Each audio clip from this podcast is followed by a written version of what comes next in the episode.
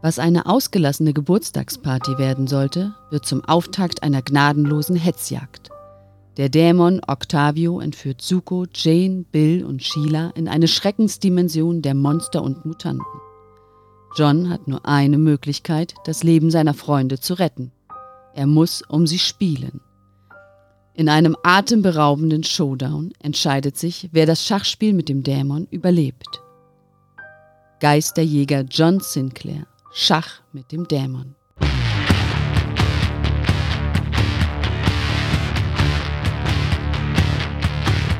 Die Edition war noch jung. Der Podcast hatte der Serie viele Geheimnisse entrissen. Grandiose Sprecher und Hollywood-reife Effekte erzeugten den Glauben an das Übernatürliche. Doch auch das Blöde existierte. Und einige Fälle waren. Mit reißerischen Titeln lockten sie und holten sich ihre Opfer. Geister, Dämonen, die Ausgeburten der Hölle. Sie alle warteten auf den Tag, an dem die Podcaster ihnen die Leviten lesen und die Serie in Heil oder Chaos stürzen würden. Denn ein Team war ausersehen, gegen die Mächte der Finsternis zu kämpfen. Dämonen nannten es den Bund des Lichts. Ihre Freunde nannten sie die Wortliga. Ihr Name war Team Sinclair.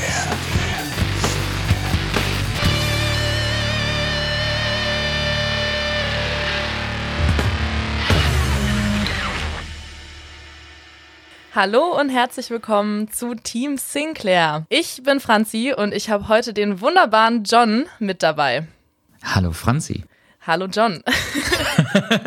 Es ist total weird, über John Sinclair zu reden und dann sagen Hallo John.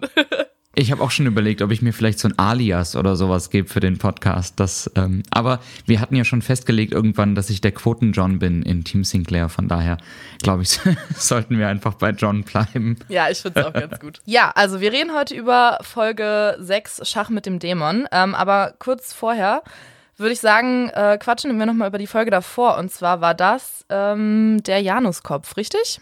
Genau, der Mörder mit dem Januskopf. Der Mörder mit dem Januskopf, genau. Und zwar haben die Folge ja Tom und Sebo, falls ich mich jetzt nicht irre, besprochen.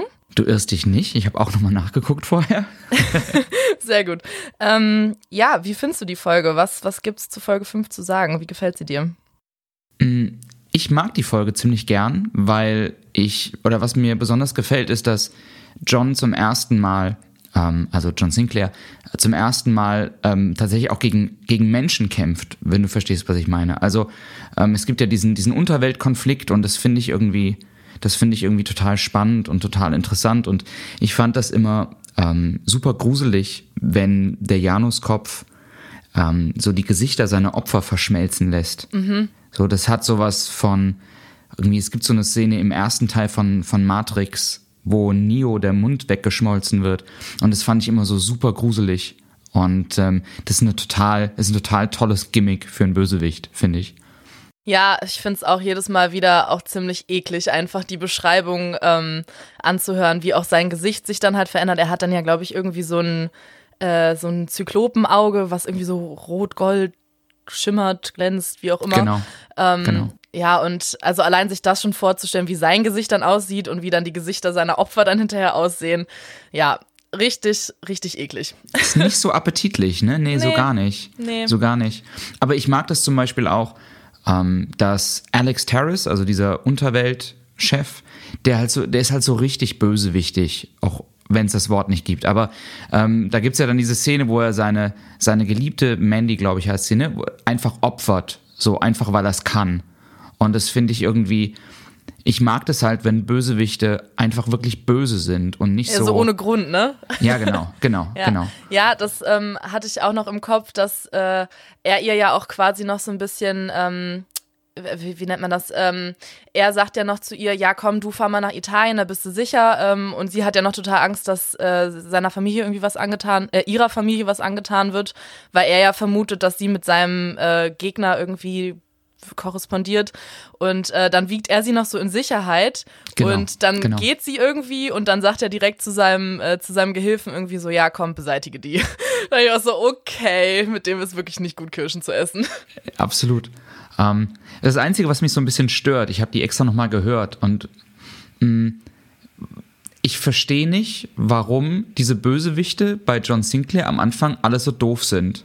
Also Ja. dieser, dieser, dieser Januskopf ist halt mega mächtig. So, der kann einfach Leute angucken und denen verschwinden, verschwinden die Gesichter. Ja. Und der kann so ein ganzes Haus in eine andere Dimension schweben lassen. Und dann, aber dann benutzt er irgendwie so einen doofen, dahergelaufenen Gangster, um John Sinclair zu töten? Warum macht er das denn nicht selbst? Also warum, also das, das verstehe ich einfach Das habe ich nicht. auch nicht verstanden, zumal er dann ja auch so super mit so einem super billigen Trick getötet wird, ähm, indem John ihm dann so einen Spiegel vorhält und dann, also ne, wie bei Medusa damals, ähm, da war das ja auch so, glaube ich. Ähm, ja, also nee, das habe ich auch nicht verstanden. Aber das, das ist ja öfter auch so bei den äh, Bösewichten von John Sinclair, die sind ja auch die warten immer bis zur letzten Sekunde, äh, dass er dann doch irgendwie noch seine Fesseln lösen kann oder sein Hemd aufreißen kann oder irgendwas. Also die zögern das immer alles sehr lange hinaus, äh, bevor sie ihn töten. Ich will da auch gar nicht vorgreifen, aber dasselbe Problem habe ich in der Folge, über die wir heute eigentlich reden, auch. Ja. So, aber Ja. das, da können wir gleich nochmal drüber Da reden. Da wir kommen, später wir, noch da drüber. kommen wir später zu. Genau. Genau. Team Sinclair. Aber wir haben eine Challenge bekommen von Tom und Seppo. Ja, korrekt. Und zwar unsere Challenge war, dass wir ähm, Berufe finden sollten, in dem der Januskopf besonders gut oder besonders schlecht war. Und ich fand es gar nicht mal so einfach. Ich auch nicht. Ich auch nicht. Ich habe, als ich, ähm, als Tom mir geschrieben hat, was die, Cha die äh, Challenge ist, habe ich das erst voll gefeiert. Weil ich dachte, oh, voll die gute Idee. Ja. Und dann habe ich drüber nachgedacht und dachte, oh, voll die scheiß Idee. Mir ging es genauso. Danke, Tom, dafür. ja. Ähm, aber sag mal, was hast du denn, was hast du denn gefunden? Wir können ja mal mit den guten Sachen anfangen, mit guten Berufen, worin er gut wäre. ähm, also ich, ich habe den Eindruck, er wäre mit, mitunter vielleicht ein ganz guter Umzugshelfer, weil er Häuser einfach rumschweben lassen kann. ähm, Das ist mega genial, da bin ich nicht drauf gekommen.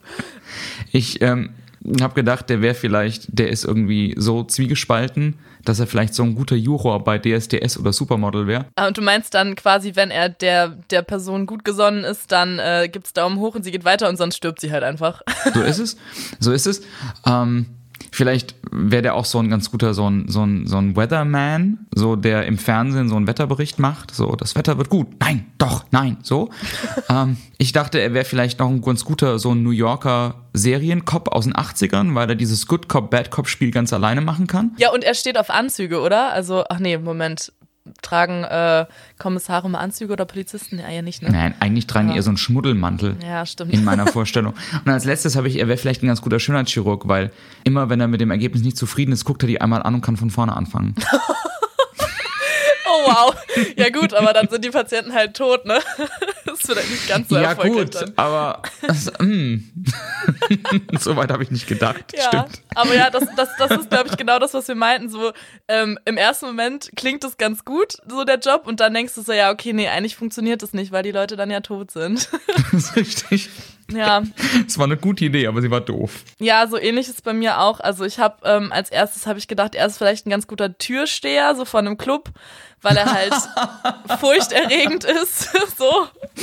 Aber wie gesagt, ne, dann äh, ja, sobald er irgendjemanden findet, der ihm nicht passt, äh, dann ist der ja auch tot. Also Und der geht dann auch definitiv nicht mehr rein in den Club. Das ist eben. ziemlich effektiv, ja. ja.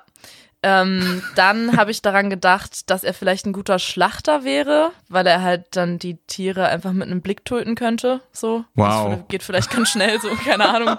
Gut. Wow. Mit dem Messer geht es wahrscheinlich auch sehr schnell, aber. Und ähm, das, das war ja aber auch nicht ganz durchdacht, aber es gibt doch immer äh, diese, äh, diese lebenden, ähm, verkleideten Menschen in einer Geisterbahn, die dann irgendwie mit so einer Sense irgendwo hervorspringen und dann wieder verschwinden und so. Also so ein Erschrecker, da wäre er eigentlich auch ganz gut drin. Oh krass, ja, der könnte auch einfach echt viele Kinder töten damit. Das wäre voll gut. Habe ich nicht gesagt. Nein, habe ich auch nicht gehört. Was hast du denn für Jobs gefunden, wo er nicht geeignet wäre? Ähm, ist kein Job, aber das ähm, ist mir so als allererstes eingefallen. Äh, er wäre im Online-Dating ganz, ganz schlecht, weil jeder, der sein Bild sehen würde, also würde ihn entweder super hässlich finden oder halt auch sofort sterben. Ich frage ich frag mich halt, ob dieses Janus-Gesicht dann quasi über, über Tinder funktioniert. Das heißt, wenn du irgendwie, wenn du einmal nach rechts wischst und du kriegst den, bist du dann sofort tot oder funktioniert das nicht durch Display? Ja, das ist halt die Frage, ne? Das, ich glaube, so weit waren die dann noch nicht mit der Technik bei John Sinclair, dass die da, da so drüber nachgedacht haben. Weißt Ähm, du was? Ja. Der muss scheiße aufpassen, dass der kein Selfie macht. Ja, das stimmt. Aber vielleicht, also ich meine, der Janus hat ja jetzt auch nicht, nicht nur die ganze Zeit sein zweites Gesicht ähm, auf dem, also doch, er hat schon die ganze Zeit auf dem Kopf, aber weißt du, was ich meine? Also er hat ja auch ein normales Gesicht, was er ja in der Öffentlichkeit quasi präsentiert. Und ich glaube, der sieht ja auch gar nicht so schlecht aus.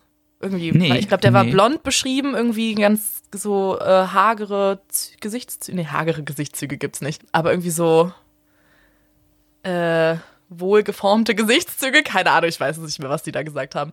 Ähm, Das ist ja in der, in der Mythologie tatsächlich auch so, dass der Janus ähm, als sehr, sehr wohlgebildet, wohlgeformt, gut aussehend beschrieben wird. Ja, das ist ja schon, das ist sein Appeal quasi, dass er Leute so in die Falle lockt. Ja, das ist das ja auch, das ist ja auch mit Medusa eigentlich auch so. Ist Medusa eigentlich das weibliche Ebenbild zum Januskopf? Und das ist ja eigentlich eine komplett andere Mythologie dann wahrscheinlich, oder? Gibt es den Januskopf in echt? Okay, Ganz gefährliches Halbwissen. ist nicht unsere Folge, darüber sollten wir jetzt nicht reden. Richtig. Ich habe noch, ähm, tatsächlich habe ich bei Jobs, für die nicht geeignet ist, habe ich Influencer, eben wegen ähm, dieser ganzen Selfie-Geschichte. ähm, und, und ich habe einfach auch noch geschrieben, dass er irgendwie halt einfach nicht ge- geeignet dafür ist, einen Geisterjäger zu töten. Äh, definitiv nicht. Ja, er kriegt es ja absolut nicht hin. Also der macht einen scheiß Job als Dämon. So. Ja, total. Finde ich gut. Ja, ich hatte noch Schauspieler, das geht ja so in Richtung Influencer. Ähm, Ja. ja. Ja, ich würde sagen, äh, Challenge gut beendet. Ich hoffe, Tom und Selvo sind stolz auf uns. Und das zahlen wir denen heim, wenn wir denen irgendwann eine Challenge geben können. Oh ja, auf jeden Fall. Ja, super. Dann haben wir das auf jeden Fall äh, schon mal abgehakt. Kommen wir dann zu unserer Folge, würde ich sagen, oder? Absolut, sehr gerne. Dann lass uns doch als erstes mal über die Sprecher reden. Team Sinclair. Ja, wir haben die äh, altbekannten Sprecher Frank Laubrecht als John Sinclair, Joachim Kerze als der Erzähler, Martin May als Suko ist ja auch schon bekannt, ähm, Franziska Pigoda als Jane Collins und ich glaube, Sir Paul Karl-Heinz Tafel ist auch schon aufgetaucht. Ja, müsste ja. Müsste eigentlich schon, genau. Schon in der Und- ersten Folge. Und Bill Connolly und Sheila, sind die neu? Nee, ne? Die tauchen auch zumindest am Anfang von Folge 3 mal auf. Bei 4, bei 4 5 weiß ich es gar nicht. Das weiß ich auch nicht mehr, aber die sind am Flughafen, glaube ich, am Anfang. Genau. Detlef Bierstedt und ähm, Brigitta Weizenegger. Bei Detlef Bierstedt bekomme ich nur nie übereinander, wie Detlef Bierstedt aussieht und dass er George Clooney spricht. Ich weiß gar nicht, wie der aussieht. Ist das so inkongruent? Ja, das ist sehr inkongruent. Du musst ihn mal googeln. Also, ähm, ich habe Detlef Bierstedt mal live erleben dürfen ähm, und ist ein unendlich sympathischer Mensch mit einem, mit dem herzlichsten, wärmsten Lachen, das du dir vorstellen kannst. Aber George Clooney ist er nicht. Oh ja, ich, ich habe es jetzt gegoogelt. Ja, er sieht gar nicht nach George Clooney aus. Aber ich finde, er sieht sehr sympathisch aus. Er ist total sympathisch. Und seine Tochter ist ja auch ähm, Synchronsprecherin. Marie Bierstedt ist, glaube ich, die deutsche Stimme von Kirsten Dunst und spricht ähm, relativ viele Hörspiele auch und sowas. Ah ja. Genau, in der Rolle, ähm, äh, Quatsch, in der Rolle, in der Folge wäre dann noch Thomas Friebe dabei als Malko. Ähm, und Thomas Friebe, habe ich heute gelernt, ist die Off-Stimme von Wer wird Millionär und macht ganz viel Werbung, ähm, spricht noch ganz viel Werbung. Und Stefan Runge spricht Mike Bonetti, diesen Kleinkriminellen. Und ähm, der ist in, auch in ganz vielen John Sinclair-Folgen dabei und wird unter anderem dann in Zukunft irgendwann den Schwarzen Tod sprechen. Genau, ja, das fand ich auch sehr interessant. Vor allem der schwarze Tod, ich weiß nicht, ob das jetzt gespoilert ist, aber der taucht ja schon in der nächsten Folge auf. Ich glaube, Also wir er taucht dürfen eine auf? 20 Jahre alte Serie spoilern. Ich glaube, glaub das ist in Ordnung. Ich habe ja auch nur gesagt, er taucht auf. Das heißt ja noch nicht, nicht mehr, ne? Also er Genau. findet statt in dieser Folge. Findet statt. Ja. Schön. Ja, aber ich fand es auch total, äh, ja, einfach witzig, dass, ähm, genau, Stefan Runge dann halt ab da dann den ähm, schwarzen Tod spricht und hier dann halt noch so ein doch relativ unwichtigen Nebencharakter, ne? Ja. Vielleicht war er gerade einfach verfügbar. Da. Ja.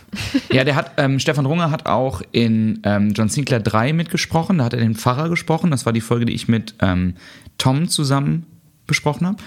Und ich finde das sowieso auffällig, dass in den ersten acht bis zehn John Sinclair-Folgen der Cast sehr, sehr ähnlich ist. Ja, ja, es tauchen sehr oft die gleichen Sprecher auf, das stimmt. Also Udo Schenk ist ja auch irgendwie gefühlt in jeder Folge am Anfang dabei. Was ich im Übrigen fantastisch finde, weil ich liebe die Stimme von Udo Schenk. Ich auch. Ich denke dann jedes Mal, oh cool, Voldemort ist wieder da. das ist richtig. Und ich finde das schön, ähm, wie vielseitig Udo Schenks Stimme ist. Also ähm, der klingt in, ähm, im Schach mit dem Dämon einfach so alt und so zerbrechlich und trotzdem irgendwie so ehrerbietend. Das ist wirklich fantastisch. Ja, also ich bin auch immer wieder fasziniert von seinem ja, Talent, kann man das eigentlich nennen, und seinem Können. Und der ist ja auch äh, für diejenigen, die es jetzt nicht wissen, aber ich glaube, uns hören relativ viele Hörspiel- und äh, Stimmenfanatiker zu. Ähm, Udo Schenk ist ja auch Synchronsprecher von zum Beispiel auch Ralph Fiennes, der ja auch Voldemort spielt bei Harry Potter. Äh, Gary Oldman, Kevin Bacon, Ray Liotta. Also der macht schon viel. Und ähm, was ich auch irgendwie gar nicht mehr so im Kopf hatte, der ist auch doch bei relativ vielen drei Fragezeichen-Folgen dabei. Echt, ist es so? Ich habe da gerade gar keine im Ohr, muss ich zugeben. Ähm, ich kann dir mal ein paar Titel nennen. Und zwar ist er beim Der Dreitag dabei, Tödliches Eis, Dämon der Rache, Feuriges Auge, also eher so neuere Folgen. Okay. Ähm, also hier stehen jetzt auch zum Beispiel bei Feuriges Auge spricht er den Aufsprecher, habe ich jetzt null im, äh, im Ohr. Aber bei den anderen Folgen, wo du sagst, ja, wo du sagst, ja, du hast vollkommen recht, das stimmt, krass. Aber es ist einfach eine fantastische Stimme. Also eine der besten deutschen Stimmen überhaupt, finde ich. Ja, definitiv. Ähm, und ich glaube, uns ist gerade ein kleiner Fehler unterlaufen. Und zwar ist nämlich nicht ähm, Stefan Runge der äh, neue Sprecher vom Schwarzen Tod, sondern das ist Thomas Friebe. Da, wir haben uns da gerade verlesen. Oh, verdammt, dann sind wir da in der Zeile verrutscht. Stefan Runge hat tatsächlich bei der ersten äh, John Sinclair-Folge den ähm, Ted Willard gesprochen aus dem Nachtclub der Vampire. Das ist ja der, der am Anfang von den Vampirinnen getötet wird. Von den scharfen Vampirbräuten, ja. Genau. ja, ähm, ich glaube, damit haben wir die Sprecher oder ist dir noch irgendwas aufgefallen? Nee, ich glaube, die Sprecher haben wir damit gut abge abgegraben, sozusagen. Ja. Vielleicht sagen wir noch, dass, dass äh, die Romanvorlage erschienen ist am 28. März 1978. Und es ist der erste John Sinclair-Roman oder das erste John Sinclair-Heft, das in der Ich-Perspektive erzählt ist. Also in der John Sinclair selbst erzählt. Ach, spannend. Das habe ich noch ja. gelesen. Das fand ich auch ganz spannend. Und ich würde sagen, dann gehen wir einfach mal zur Inhaltsangabe, oder? Äh, ja, beziehungsweise wollen wir noch über das Cover reden? Ja, können wir auch machen. Ziehen wir das Cover vor. Deine Meinung zum Cover, liebe Franzi? Ich liebe das Cover. Ich finde es richtig toll. Man sieht auf jeden Fall äh, in einem sehr großen, im, im Hintergrund als sehr großes Gesicht halt den, äh, den Octavio, den Dämon. Und davor halt eigentlich ein Kampf von den lebendig gewordenen Schachfiguren mit, ähm, wer ist denn das? Bill, Sheila, Suko und Jane die werden ja von denen angegriffen, genau. Ähm, ja, mir gefällt es mega gut. Also es zeigt ziemlich gut, dass, äh, also eine Szene aus dem Buch, ja, äh, aus dem Hörspiel so indirekt, also sie kämpfen ja jetzt nicht Front an Front, also sie kämpfen ja auf dem Schachfeld, aber es zeigt eigentlich, ja, das, worum es geht. Ja, ich finde auch, das Cover passt super zur Folge. Ähm, ich finde es total cool, wie Octavio so ein bisschen thront über dem Ganzen und diese schiefen Zähne und er hat für mich so ein bisschen so ein Vintage-Dracula-Vibe irgendwie. ja. ähm, das Einzige, was mich, was ich echt irgendwie krass finde, ist, also so aus Sicht Jahr zwei, äh, 2021, wie krass klischeehaft ist Suko eigentlich dargestellt. Also in einem, in einem roten Judo-Anzug mit schwarzem Gürtel und blauem Stirnband. Also rennt der immer so rum? Die Anscheinend. Werden, also, ich meine, ich meine, also, was? Also, die sind eingeladen zu Johns Party und alle sind irgendwie 70er schick angezogen. Also Bill Connolly mit seinem roten Hemd und dem, und dem braunen Sakko drüber und irgendwie Jane, glaube ich, ist das in diesem schnieken Hosenanzug. Und Suko rennt da halt in einem Judo-Kampfanzug rum. Also, ja, er ist, er ist halt immer bereit. also ich meine, wenigstens der schwarze Gürtel, das ist ja schon okay, aber Echt, der geht so auf Partys? Du lieber Himmel. Der Arme. Hat der viel Spaß im Leben, wenn er so rumläuft? Keine Ahnung, weiß ich nicht. Toka, sage ich da nur. Ja, genau. ja. Ähm, ja, dann kommen wir doch einfach zur Inhaltsangabe. Ich finde die sehr akkurat. Ja. Also wir haben sie ja gerade schon vorgelesen gehört. Ähm, ich, ich finde, ähm, eine gnadenlose Hetzjagd ist es nicht. Ähm, das verspricht dann vielleicht so ein bisschen zu viel, aber es ist als sehr blumig formuliert insgesamt. Aber äh, ich lese die und habe durchaus Bock, das Hörspiel zu hören. Und ich glaube, das ist der, der Schlüssel in so einer guten, in einem guten Klappentext oder einer guten Inhaltsangabe. Das Einzige, was ich schade finde, ist, dass ähm, ja quasi der letzte Satz schon darauf hindeutet, dass Octavio halt zu verlieren droht und dann halt direkt gesagt wird, was er halt macht. Also das finde ich, hätte man so ein bisschen als Spannungsbogen äh, noch rauslassen können, ja. Das stimmt, da ist ähm, ein Riesenspoiler eigentlich dran. Das ist so, wo du sagst, das ist richtig. Das ist richtig. Ja, und in einem atemberaubenden Showdown, der Raum und Zeit sprengt, entscheidet sich, wer das Schachspiel mit dem Dämon überlebt. Naja. Naja, ja. Also das ist halt Folge 6, nicht wahr? Also das ist so, ja, das Team Sinclair stirbt, letzte Folge. Aber ja, ähm, ich habe deutlich schlechtere Klappentexte schon gesehen in meinem Leben, von daher ist gekauft. Sinclair. Team Sinclair. Dann lass doch mal loslegen. Also das Hörspiel beginnt ähm, und es, wir sind im Haus der Connollies. Oder ich finde, das klingt fast mehr wie ein Anwesen, was die da haben. Also ich finde es komisch, dass die das, das Anwesen der Connollies nennen, weil ähm, ich habe das mal nachgeguckt. Ich weiß jetzt nicht, ob das äh, in Büchern sowie in den Hörspielen das gleiche ist, aber anscheinend wohnen die in einem Bungalow. Aber unter einem Bungalow stelle ich mir halt so einen Wohnwagen vor, quasi schon. Also so, das klingt so, das, das assoziiere ich damit und das äh, fand ich dann immer ein bisschen äh, äh widersprüchlich. Aber gut, vielleicht habe ich einfach nur eine komische Vorstellung von einem von einem Bungalow. ja, aber ich, ich weiß, was du meinst. Und ich finde tatsächlich, dass das nicht ganz so dazu passt, weil es kommt dann, also wir greifen so ein bisschen vor, aber ähm, Sheila hört diese komischen Geräusche und zerbrechendes Glas und dann wird gesagt, ja, aber wir haben doch irgendwie Sicherheitsvorkehrungen getroffen, bladiblub, hier kommt doch niemand aufs Grundstück. Und ich kenne keinen Bungalow, der so bewacht ist. Nee. Da ist halt vielleicht so ein halbhoher Zaun davor, wo man, wo ein Hund drüber springt. Aber ansonsten, naja gut, aber wie dem auch sei, es ist spät abends, es klingelt und Mr. Octavio bringt das Schachspiel vorbei, das Bill gekauft hat, ein Schachspiel aus dem 16. Jahrhundert, um es John zum Geburtstag zu schenken. Der ist so, der wirkt so ein bisschen zwiespältig, der will dann irgendwie auch kein Trinkgeld. Was ich aber ein bisschen komisch fand, weil ich, also gibst du Menschen, die dir irgendein Paket vorbeibringen, gibst du den Trinkgeld? Ist ja eigentlich nicht so üblich, oder? Nee, aber es ist ja auch kein Paketbote. Also das klingt jetzt total, oh, das klingt wirklich falsch, aber wenn der Besitzer von einem Laden mir etwas vorbeibringt, was ich theoretisch auch da hätte holen können, dann vielleicht schon. Also es ist jetzt nicht irgendwie, dass irgendwie DHL klingelt und sagt, ich habe hier ihr bestelltes Paket und der Kollege wird dafür bezahlt, dass er mir das Paket bringt, sondern Mr. Octavio bringt ja quasi. Hm. Ja, wobei das tatsächlich mit der DHL, mit dem Trinkgeld, ähm, das ist ja auch momentan so eine Diskussion, habe ich das Gefühl, dass viele Leute sagen, ja gut, wir geben halt im Restaurant für jemanden, der uns Essen bringt, äh, geben wir Trinkgeld, also für den Service und die Person wird ja auch bezahlt dafür, dass sie da arbeitet. Äh, aber dem Paketboten, Boten, der wahrscheinlich auch nicht so gut verdient, dem geben wir kein Trinkgeld. Also ich habe das, ich habe das die Diskussion nicht mitbekommen, aber es ist, ein, es ist ein ziemlich gutes Argument tatsächlich, wenn ich so drüber nachdenke. Was ich spannend fand, war, dass ähm, sie dieses Schachspiel dann, Schachspiel dann reinholen und ähm, Sheila schlafen geht. Und Bill sagt, er kommt in einer halben Stunde nach und Sheila sagt, ja, ja, deine halbe Stunde kenne ich. und ich habe original jeden zweiten Abend genau diese Diskussion mit meiner Frau. Dass ich ja. sage, ah, ich bleib noch, ich komme in einer halben Stunde nach, ich mache nochmal kurz die Playstation an oder so. Oder ich, keine Ahnung, ich gehe nochmal kurz an den Laptop. Und dann sagt sie, ja, ja, klar. Wir sehen uns morgen früh. ja, so man hat dann eine ganz andere Zeitvorstellung von einer halben Stunde, wenn man selbst dann äh, die halbe Stunde meint, ja. Nee, das stimmt. ja. Genau, Bill schläft ein Und ähm, das finde ich total geil gemacht. Das, also zuerst wird so eine richtig schöne, harmonische, ruhige Nachtatmosphäre aufgebaut. Und dann ist es halt voll der Schockmoment.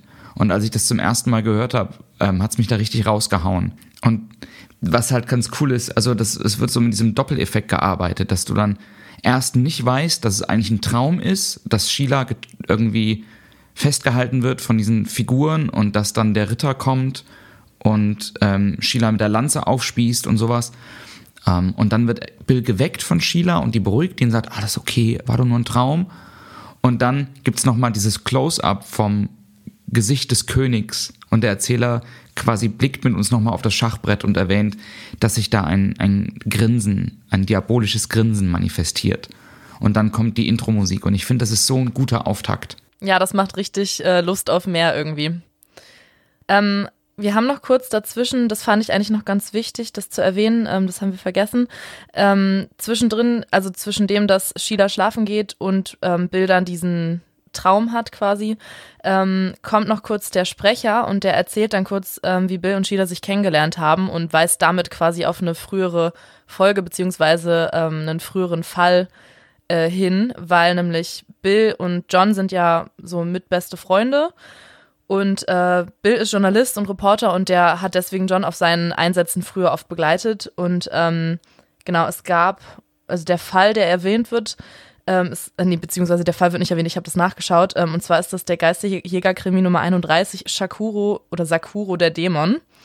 Ähm, und da drin verliert Sheila ihren Vater und entkommt selbst knapp nur irgendwie diesem, irgendeinem so dunklen Magier. Genau, aber das ist halt das, wo sich äh, Bill und Sheila kennenlernen und ähm, ich glaube, das ging auch dann relativ schnell, dass sie sich dann verliebt haben und geheiratet haben. Und er sagt auch, dass äh, er in ihr die Frau, ich glaube, seines Lebens, so also formuliert er das, glaube ich, ähm, gefunden ja. hat. Und ich finde das irgendwie total süß. Also ich finde auch die beiden, wie sie miteinander umgehen, auch in dieser kurzen Szene davor, auch mit dem, wo Sheila dann sagt, dass sie schlafen geht und was du auch sagtest mit der halben Stunde und so, das irgendwie, das zeigt davon, dass sie ein sehr harmonisches Verhältnis miteinander haben. Und ich finde das einfach schön in so einem, in so einer äh, Hörspielserie, die ja viel mit negativen Sachen, sag ich mal, zu kämpfen hat. Dass auch ja, so das kleine ähm, positive ähm, äh, zwischenmenschliche Beziehungen halt so dargestellt werden. Ja. Das stimmt. Das stimmt absolut. Genau, nach der Intro-Musik ähm, springen wir. Es ist Montag, 8.15 Uhr. Wir sind im Apartment von John Sinclair. Suko klingelt, John hat Geburtstag. Suko kommt rein, Suko gratuliert, dann klingelt Johns Telefon und ich finde es so geil, wie John rangeht, weil er denkt, es ist Bill und sagt Ghostbusters. Das habe ich so gefeiert. Das habe ja, ich wirklich ich so gefeiert. Ähm, ja, und, und das ist nicht Bill. Überraschung. Das ist nicht Bill und es sind auch nicht die Ghostbusters am anderen Ende, sondern ihm wird eine, eine, eine Drohung ausgesprochen und Suko reagiert mega seltsam. Suko sagt nämlich, du nimmst den Anruf ernst? Und ich denke mir so, ja. Also. Ich bin Geisterjäger, natürlich nehme ich den ernst. richtig. So, was bist denn du für ein Freund und was bist denn du für ein Polizist? Also, wenn so mein bester Freund an seinem Geburtstag und der ist noch Geisterjäger, kriegt so einen Anruf, dann ist doch meine Reaktion nicht, was, du nimmst das ernst? Ja, zumal beide ja auch Polizisten sind und eigentlich ja, mit solchen Ding sich auskennen müssten, ne? dass das vielleicht nicht die Norm ist. Richtig, also das finde ich total absurd. ja. Ähm, aber John nimmt es eben ernst und verzieht sich dann ähm, nochmal zum Yard, um da nochmal die Akten vom Fall Januskopf zu wälzen, weil er vermutet, dass irgend so ein Gefolgsmann von Alex Harris ihn umbringen will. Und ich finde es total schön, ähm, wie John Sinclair anfängt, so Bögen zu spannen, auch zwischen den Folgen. Mhm. Ja, dass nochmal auf den Fall davor eingegangen wird. Genau, das, das mag ich total gerne. Ja, ich fand das auch super. Ähm, und was ich daran auch besonders mag, also ich weiß nicht, wie es dir geht, aber als ich angefangen habe, John Sinclair zu hören, ich habe halt die Folgen halt ja logischerweise nacheinander gehört und ähm, dadurch, dass dann halt in einer Folge dann die Folge davor aufgegriffen wird oder Personen aus der Folge davor, kriegt das Ganze so einen so einen Fluss irgendwie, dass ich irgendwann, also die ganzen Folgen sind dann so ineinander geflossen und ja. ähm, man hat gar nicht mehr so richtig bemerkt, okay, wo hört die eine Folge auf, wo fängt die nächste an. Und das habe ich tatsächlich auch bei der Vorbereitung von der Folge gemerkt, dass ich auch irgendwie ähm, das gar nicht mehr so richtig im Kopf hatte. Ah, das und das passiert alles in der Folge, weil das irgendwie noch mit der Folge davor so verbunden war und ja. Ja, total. Bin ich, bin ich ganz bei dir. Und was ich im Übrigen auch sehr mag, das ist so, das bringt uns dann zur nächsten Szene. Ich liebe diese ähm, Kaffee-Running-Gags Ja. im Büro von Sir James. Und das wird ja irgendwann wirklich ins Absurde getrieben bei den späteren Folgen. Aber ich liebe diese Chemie zwischen ähm, Frank Glaubrecht und Karl-Heinz Tafel. Was Tafel? Tafel war es, ne? Karl-Heinz Tafel. Ähm, die Chemie ist so fantastisch, auch später mit Glenda noch. Ja. Und ähm, also eine John Sinclair-Folge ohne Kaffee-Gag ist für mich keine John Sinclair-Folge. Ja, ist wirklich so. Also, ähm, das finde ich irgendwie, das finde ich super. Ähm, aber ansonsten passiert da auch gar nichts, außer dass John noch als Erzähler fungiert und sagt, naja, er findet keine Informationen, ähm, er versucht einen Anruf zu verdrängen und dann kommt mittags auch der Partyservice und Suko hilft beim Dekorieren. Und ich frage mich halt, was ist denn das für eine Party? Also, da kommen irgendwie zwei Leute noch. Und da kommt ein Partyservice und da wird dekoriert. Macht der Themenpartys? Ja, er hatte, glaube ich, einfach keine Lust, selbst Schnittchen zu machen. Wahrscheinlich. Und wir lernen ja später, dass die Kononnis gute Esser sind. Also von daher. genau, deswegen hat er wahrscheinlich einfach keine Lust, doppelt und dreifach äh, kleine Snacks vorzubereiten. Ist richtig. Und John ist dann offensichtlich auch eher so ein Überversorger, weil als Jane dann gegen 20 Uhr klingelt, ist ihr zweiter Satz, habt ihr eine Fußballmannschaft eingeladen? Und er antwortet mit, du weißt doch, wie viel Bill und Sheila verdrücken. Und das ist halt voll der harte Das, äh, der, voll, voll der harte Diss, weil das auch einfach so hingenommen wird. Ja, du weißt ja, die beiden sind voll die Fresssäcke. Und Jane sagt einfach, ja, klar. Ja, vor allem, wenn man mal bedenkt, ähm, wie viel Essen für eine ganze Fußballmannschaft vorbereitet werden müsste. Genau, das sind ja, wie viele genau. Leute sind das? Äh, also elf Spieler plus Ersatzspieler und Trainer. Also gehen wir mal von 20, 25 Leuten aus irgendwie. Richtig, richtig. Und das essen dann zwei Personen alleine. Alles klar. ähm, ich wollte noch kurz was davor noch äh, zu der Szene davor sagen. Und zwar mit dem Kaffeewitz. Das fand ich nämlich noch gut verbunden, weil ähm, Sir James fragt, äh, nee, John fragt nämlich Sir James, ob er zur Geburtstagsparty kommt. Und Sir James fragt dann im Gegenzug, ob er ihn nicht wenigstens hätte fragen können, ob er sich an seinem Kaffee bedienen kann. Das fand ich auch sehr, sehr witzig, so einfach sehr schlagfertig. Total. Total. Ich mag aber auch die Rolle, die Sir James in der Folge hat, weil ähm, das wird später nochmal klar. Ich finde, dass Sir James so eine fast so eine Vaterrolle einnimmt in der Folge und so wirklich besorgt ist um John und wirklich sagt, so, sie sind mein bester Mann und ich kann sie nicht verlieren und so. Das fand ich auch total schön. Ja, und John ist dann so der eigensinnige Sohn, äh, der dann sagt, nee, aber ich muss meine Freunde retten. Was es wolle. genau. Und auf der Party dann gibt es das zweite Omen. Und das mag ich auch an der Folge, dass die so mit Omen arbeitet. mit, mit was? Mit Omen, also Ach mit so, dieser ja. Halluzination, die John hat. Jane schenkt ihm eine Schatulle, wo eigentlich Münzen drin sein sollen. Und ähm, als John die Schatulle öffnet, ist da aber kein, ist da, sind da keine Münzen, sondern da ist ein Hochglanzfoto, wie er das beschreibt. Und darauf ist ein Foto von Jane zu sehen, ähm, wie ein Dämon versucht, sie zu köpfen. Ja, und dann ein paar Sekunden später ist das Bild verschwunden. Ja, und da ähm, vermutet Suko dann eine weitere Drohung, was ich aber witzig finde, weil vorher hat er es ja irgendwie so abgetan und plötzlich nimmt das jetzt dann doch irgendwie ernst. Richtig, ja. Ja, es war so ein bisschen inkonsequent. Ähm, sie weinen dann halt Jane in das Ganze ein und beide sind dann aber auch wieder so, na, komm, wird schon nicht sein.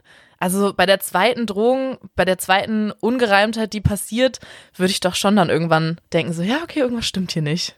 Ja, vor allen Dingen, Sukos Argument ist halt, ähm, wenn dich einer töten wollen würde, würde der nicht so ein Theater machen. Hat Juko, äh, hat Juko, äh, hat Suko nie, nie so einen Film gesehen? Die Bösen machen halt immer einen Riesenterz, anstatt die Guten einfach zu töten. Ja. So, da wird immer der Plan erklärt und dann werden noch Krokodile mit Lasern angeheuert und sonst irgendwas gemacht. Aber einfach den Helden zu erschießen, das passiert halt nie. Ja, und dann kommen Bill und Sheila und das Schachspiel und alle sind begeistert. Und dann gibt's halt den Dialog aller Dialoge. Und John, äh, Bill sagt, wir spielen nachher eine Runde. Und John sagt, aber erstmal gibt's was zu essen. Und Bill sagt, endlich, ich habe einen Mordskohldampf. Und John dann so zu Jane, na, habe ich's nicht gesagt.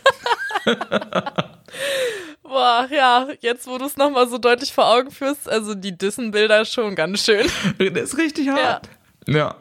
Ja, dann, ähm, ja genau, beginnt die Feier. Äh, es wird dann gesagt, dass John immer noch so ein bisschen angespannt ist. Ich glaube, da spricht er auch dann wieder im Ich-Modus, ne? Also Ja. genau, äh, er geht dann ins Bad, will sich frisch machen und ähm, ja, man kann es schon fast vermuten, es ist bis jetzt noch nichts passiert so richtig. Kaum ist er natürlich von der Party weg, ähm, hört er dann Schreie aus dem Wohnzimmer, will dann natürlich wieder raus und die Tür ist dann irgendwie durch eine magische Sperre verschlossen. Ähm, er schafft es dann letztendlich doch, die Tür, glaube ich, aufzutreten oder irgendwie sich gegenzuwerfen oder so. Ähm, und findet die Wohnung dann leer vor. Das heißt, alle seine Freunde sind verschwunden. Und ähm, dann klingelt es an der Tür.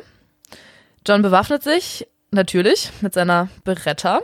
Und ähm, Sir James steht vor der Tür. Der beschrieben wird als eine schwarze Gestalt mit übergroßem Hut. Was? Okay. Das verstehe ich nicht. Was, kommt der gerade vom Maskenball oder was? Also das verstehe versteh ich irgendwie auch nicht ganz. Ja, ich glaube, ähm, er hat ein Faible für große Hüte vielleicht einfach. Das so als möglich. Polizeipräsident muss man das, glaube ich, auch in England bei Scotland Yard haben. Aber ich finde das so schön, wie ähm, Sir James reagiert. Nämlich mit einem Huch. ja, so reagiere ich auch immer, wenn äh, alle Menschen verschwunden sind in der Wohnung und äh, mir, mir die Tür aufgemacht wird, vor allem auch. wenn dir die Tür, also wenn dir jemand die Tür aufmacht und dir gleich eine Pistole ins Gesicht hält, dann reagierst du mit einem Huch? Ja. Okay. Habe ich gerade gestern noch gemacht. du solltest deine Freundschaften überdenken. Ja, oder ähm. den Wohnort. ja. Aber was ich total schön finde, ähm, ich muss hier mal eine Lanze für Frank Glaubrecht bre ähm, brechen. Ähm, dieser, dieser innere Monolog oder was auch immer. Also diese, der Moment, wo er versucht, diese Tür aufzubekommen und sie nicht aufgeht, das ist so unglaublich gut gesprochen und so unglaublich gut gespielt. Ähm, weil da, finde ich, für so einen Moment jegliche Coolness aus der Stimme entweicht und die Angst tritt so krass raus. Das finde ich fantastisch.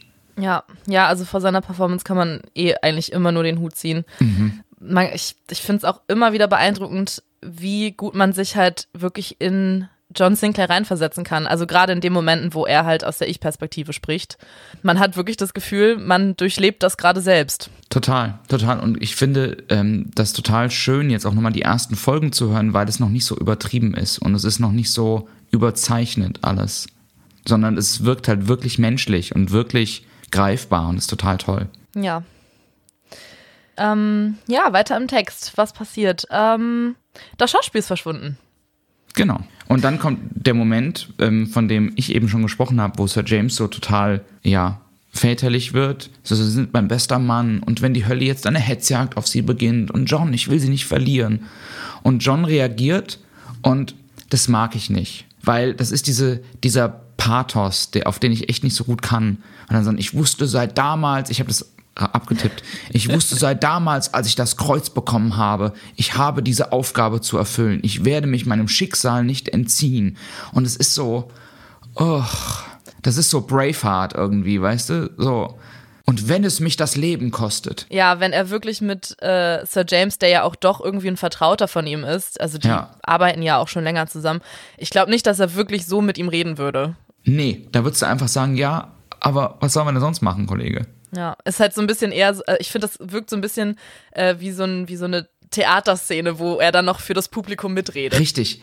Genau das habe ich auch gedacht. Wenn das ein Film wäre, wäre das der Moment, wo er sich von Sir James abwendet und in die Kamera guckt und die vierte Wand bricht. Ja, genau. Und so Close-up aufs Gesicht und die rechte Hand irgendwie zur Faust geballt. Ja, und den, das äh, Kinn nochmal ein, ein Stück höher recken. genau. ihr könnt mir alles nehmen, aber nicht meine Freiheit. So. Und das ist irgendwie. Oh.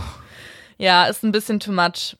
Wobei, also wir hatten ja, glaube ich, schon auch ähm, in den Besprechungen vorher, hatten ja auch die anderen das bestimmt mal erwähnt, haben wir ja schon gesagt, dass John Sinclair auch doch ein bisschen überzogen ist im Allgemeinen. Ne? Also es ist ja jetzt nicht Klar. wirklich nur eine Realitätsdarbietung irgendwie, sondern es ist schon sehr überzogen. Naja, das wird spätestens bei den Bösewichten klar. Ja. Und dazu passt es dann ja schon wieder fast, dass er so ein bisschen äh, geschwollen daherredet. Ja. Aber dann ist Auftritt Octavio zum ersten Mal und der einfach geil ist. Sind ihre Freunde schon gegangen, Sinclair? so gut. Einfach so gut und so suffisant und so eklig und finde ich fantastisch. Ganz, ganz toll. Ja, da zeichnet sich halt er als guter Bösewicht ab, finde ich. Also, dass er wirklich auch, auch ähm, wie der ähm, Januskopf, hatten wir das nicht vorhin gesagt, dass der auch so, nee, nicht, nicht der Januskopf, ähm, der Alex Terrace, dass der auch wirklich so einfach mhm. Spaß am Böse sein hat. Ich finde, das merkt man bei ja, ihm auch. Genau. Oh, das ist eine schöne Formulierung. Er hat Spaß am Böse sein. Ja, das trifft's, das trifft's absolut. Absolut. Fand, ja, ganz genau. Und also der soll halt zu Hause bleiben und soll nichts unternehmen. Und dann, das ist so eine riesen Logiklücke für mich irgendwie, bittet John Sir James, dass seine Nummer auf sein Handy umgeleitet wird, damit er trotzdem mobil bleiben kann. Und das ist ja in so einem richtigen Kriminalfall, wäre das voll die gute Idee. Aber wenn du es halt mit so einem schwarzen Tod zu tun hast, finde ich das irgendwie, weiß ich nicht, als ob der das nicht merkt. Also du musst doch irgendwie davon ausgehen, dass der irgendwie mehr weiß als nur die Handynummer dass er zumindest einen GPS-Sensor hat, keine Ahnung. Ja, oder dass er ihn beobachtet. Ja, was wäre denn gewesen, wenn der den irgendwie eine halbe Stunde später angerufen hat, angerufen hätte, um dann zu sagen, irgendwie, keine Ahnung, ah nee, das Schachspiel ist ja weg, aber ja, weiß ich nicht, was war mir irgendwie zu banal an der Stelle und da kommt irgendwie dieser, wir kämpfen gegen Geister und Dämonen und die Fürsten der Hölle, aber wir machen, wir nutzen Methoden aus einem 0815 Polizeialltag. Das war irgendwie, naja, aber da bin ich auch, da bin ich, glaube ich, ein bisschen empfindlich, aber sei es drum. Nee, kann ich aber verstehen. Ähm, das, ja, es passiert aber öfter auch, glaube ich, ne? Dass, äh, dass, äh, dass sie sehr menschliche Methoden, sage ich mal, anwenden. Ja, ja. Ja. Und dann gibt es einen Cut und ähm, der quasi Parallelplot wird eingeführt es ist kurz vor drei Uhr nachts und wir sind in Chelsea vor Octavios Laden und der Erzähler beginnt, Joachim Kerzel beginnt diesen, diese, dieses Intro für die Szene mit dem Satz aller Sätze, man nannte ihn den Aal. ich finde es sehr schön, dass du dir immer so einzelne äh, Sätze rausgeschrieben hast. Ja, weil ich dachte, echt, den Aal. Wirklich? Zittert der? Hat der was ist da los? Weil er nie gefasst werden konnte. Ja, irgendwie die Beschreibung von ihm passt auch dann nicht wirklich. Also wie er dann ähm, charakterisiert wird, passt dann irgendwie nicht wirklich zu der Aal. Nein, überhaupt nicht. Irgendwie. Und ich finde diese ganze Szene furchtbar. Also wirklich alles. Also da sind so viele doofe Fehler drin. Also zum einen, also es geht um Mike Bonetti, ein Halbsizilianer, der in den Antiquitätenladen einbrechen soll, um einen Standspiegel zu klauen. Dafür, dafür soll er 10.000 Dollar bekommen. Warum Dollar? Warum Dollar? Ja, das habe ich mich auch gefragt. Und ich mag das ja, wenn so Seitenplots eingeführt werden.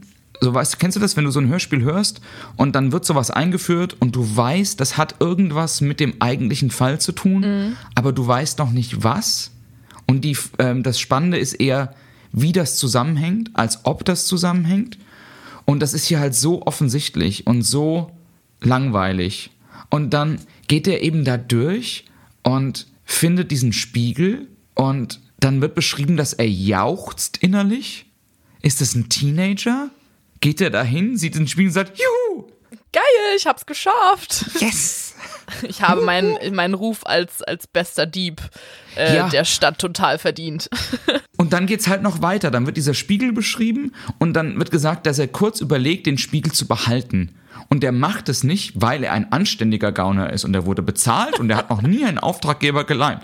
Und ich habe mir da braver Gangster daneben geschrieben. Also, das ist irgendwie so doof. Ja, es passt irgendwie alles nicht ganz so zusammen. Nee. Ist so ein netter Kerl, der wird niemandem übers Ohr hauen. Außer die, die dir übers Ohr haut. Ja, und irgendwie ist er auch nicht sonderlich smart, habe ich das Gefühl. Nein. Weil er wird ja auch sofort erwischt. Also, ähm, dass er dann erwischt wird, äh, zeichnet sich dann durch ein Klicken einer Waffe an. Also man hört das Klicken der Waffe und ich glaube, es wird dann sogar ähm, gesagt, dass eine Mac 50 Automatik ihm an die Schläfe gehalten wird. Ähm, und dann dachte ich mir auch so, ja, vielleicht hättest du jetzt nicht innerlich äh, jauchzen sollen, dass du den Spiegel gefunden hast, sondern einfach abhauen, so, Junge, Richtig. mach deinen Job, was ist mit dir?